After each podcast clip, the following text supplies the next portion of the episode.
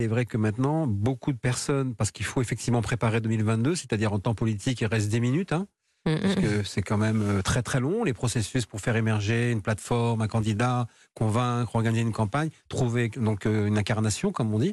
Euh, beaucoup vont certainement euh, quand même aller voir du côté d'Anne Hidalgo si elle, elle a envie. Alors elle dit Urbi et Torbi avant l'élection, mais Elle a évidemment ça, ça hein. l'intéressait Ouais. pas. Oui. Oui, enfin les, les- irrévocables, les noms, les- tout ça on connaît par cœur. Après, le, au service de la France et par devoir, on connaît aussi. Donc tout ça, tout ça peut évidemment bouger. Mais euh, euh, en termes de figure, effectivement, il y a plusieurs personnes euh, qui, euh, qui y pensent. Au premier chef, peut-être à Hidalgo sans le dire.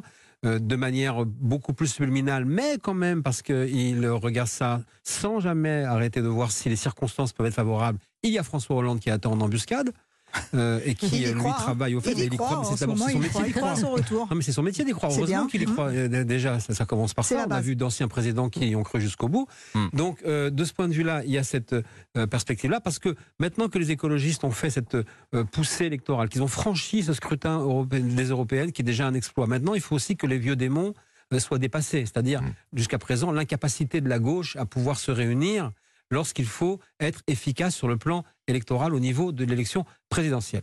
Ça, c'est la première des choses. Moi, ce qui me frappe aussi ce soir, euh, hormis évidemment l'abstention qu'on a beaucoup euh, souligné, c'est que l'autre vainqueur euh, du scrutin, du scrutin c'est la cohérence. Les alliances contre nature ont Mhm. été rejetées. Mm.